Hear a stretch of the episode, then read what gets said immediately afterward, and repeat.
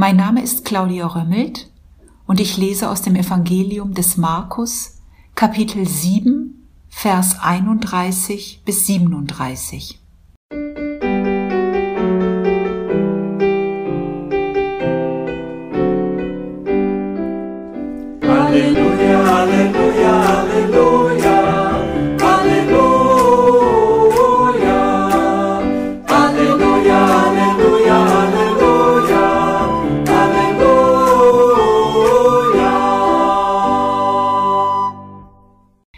Jesus verließ das Gebiet von Tyrus wieder und kam über Sidon an den See von Galiläa, mitten in das Gebiet der Dekapolis. Da brachte man einen Taubstummen zu Jesus und bat ihn, er möge ihn berühren. Er nahm ihn beiseite, von der Menge weg, legte ihm die Finger in die Ohren und berührte dann die Zunge des Mannes mit Speichel. Danach blickte er zum Himmel auf, seufzte und sagte zu dem Taubstummen, Ephata, das heißt, öffne dich. Sogleich öffneten sich seine Ohren, seine Zunge wurde von ihrer Fessel befreit und er konnte richtig reden. Jesus verbot ihnen, jemand davon zu erzählen. Doch je mehr er es ihnen verbot, desto mehr machten sie es bekannt. Außer sich vor Staunen sagten sie, er hat alles gut gemacht. Er macht, dass die Tauben hören und die Stummen sprechen.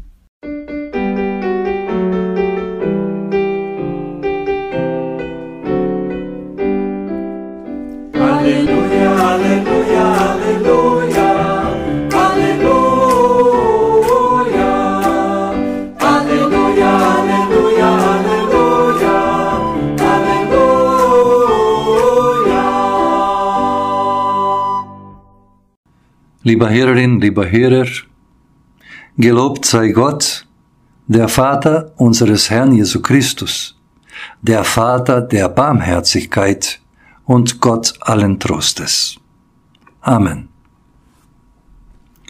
Er hat alles wohl gemacht, die Tauben macht er hörend und die Sprachlosen redend. So jubelten die Menschen in unserem Predigtext, nachdem Jesus einen Taubstummen geheilt hatte. Dieser Mann hatte bisher unter sehr schwierigen Bedingungen gelebt. Auch heute haben es Menschen, die taubstumm sind, schwer. Aber im Unterschied zur Zeit Jesus gibt es inzwischen immerhin eine Zeichensprache, durch die sie sich mit ihren Leidensgenossen und mit anderen verständigen können, die diese Sprache gelernt haben. Wie damals die meisten Menschen konnte der Taubstumme auch nicht lesen und schreiben. Er war also weitestgehend von der Kommunikation mit anderen ausgeschlossen und dadurch sehr einsam. Als Jesus seine Ohren öffnete und seine Zunge löste, schenkte er diesem Mann ein neues Leben. Und jetzt konnte er anderen mitteilen, was er dachte und sich an ihrem Gespräch beteiligen. Für ihn galt tatsächlich, er hat alles wohl gemacht. Die Tauben macht er hörend und die Sprachlosen redend. Ja, für ihn. Es gab ja andere Taubstumme, die von Jesus nicht geheilt wurden. Und auch andere vielen Kranken machte Jesus auch nur einige gesund. Unter den ersten Christen gab es ebenfalls trotz des Wirken Jesu Behinderte und Kranke und nach wie vor mussten alle Menschen sterben. So ist es auch heute noch. Daran wird deutlich, dass man die Heiligung Jesus und seine anderen Wunder nicht für sich betrachten darf. Zur Zeit Jesu wurde in Palästina immer wieder von Wundertätern berichtet. Wunder waren damals für die Menschen zwar nicht alltäglich, aber auch nicht einmalig. Deshalb legte Jesus Wert darauf, dass er sich von den anderen Wundertätern unterschiedet. Er tat die Wunder nicht, um seinen eigenen Ruhm zu steigen. Die Wunder Jesus waren vielmehr Zeichen. Sie sollten Zeichen, dass mit seinem Wirken Gott in dieser Welt etwas Neues begonnen hatte, das den Menschen neue Möglichkeiten für ihr Leben eröffnet. Er hat alles wohl gemacht. Diese Worte wollen uns an die erste Schöpfungserzählung am Anfang der Bibel erinnern. In ihr heißt es, und Gott sah an alles, was er gemacht hatte, und sehe, es war sehr gut. 1. Mose, Kapitel 1, Vers 31.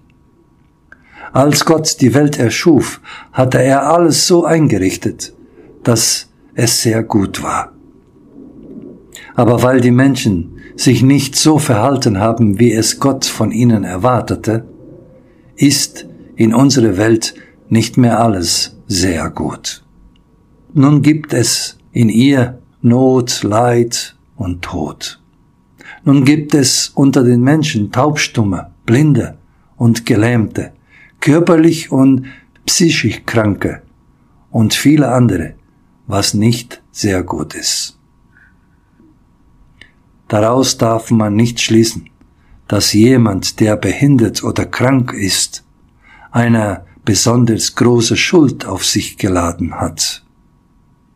So dachten freilich viele Menschen zur Zeit Jesu. Und diese Auffassung wird auch noch heute gelegentlich vertreten.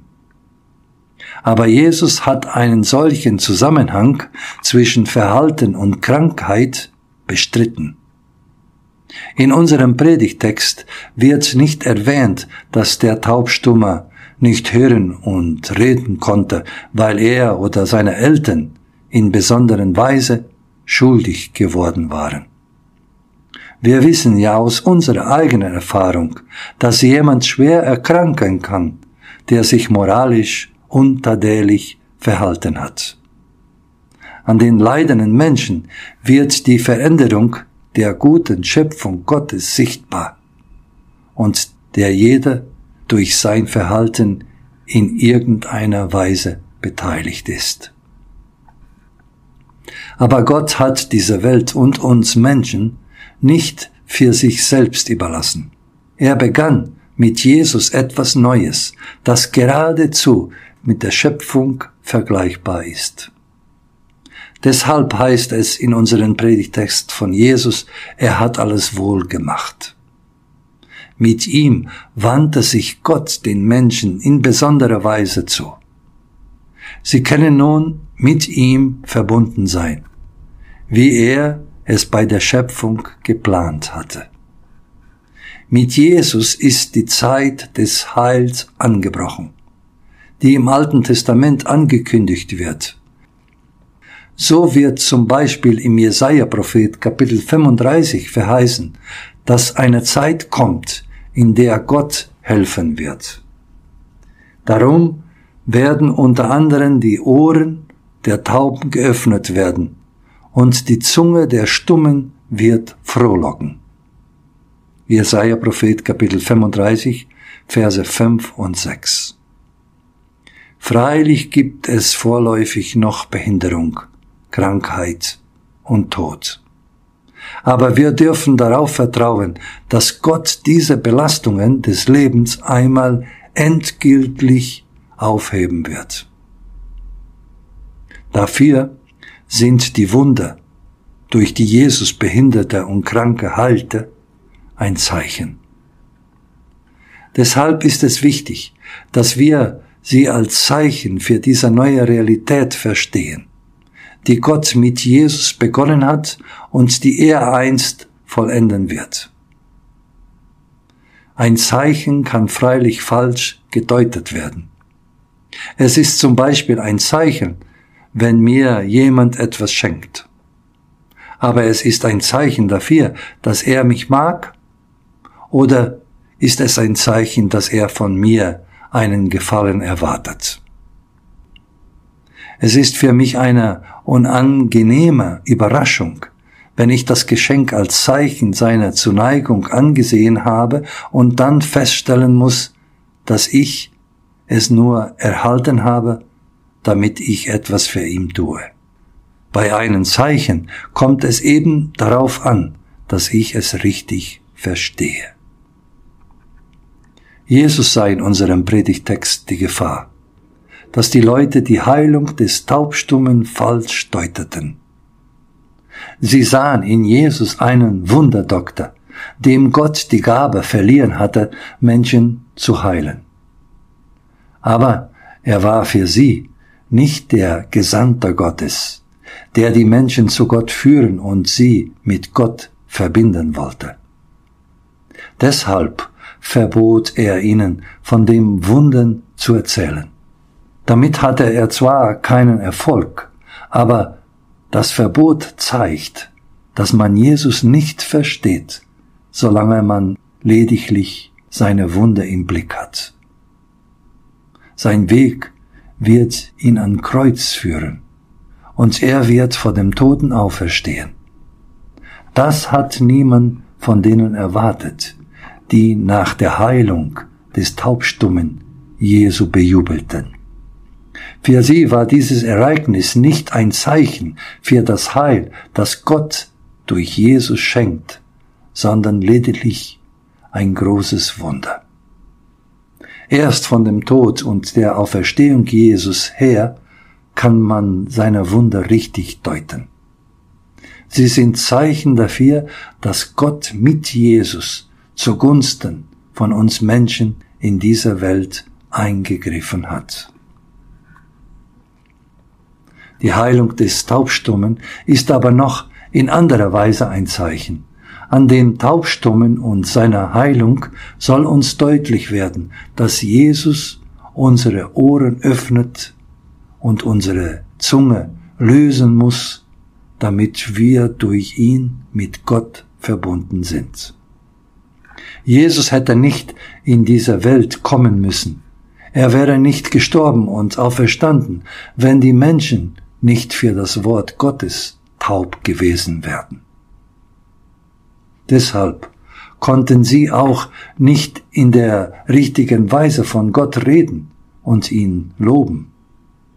Auch daran hat sich bis heute nichts geändert.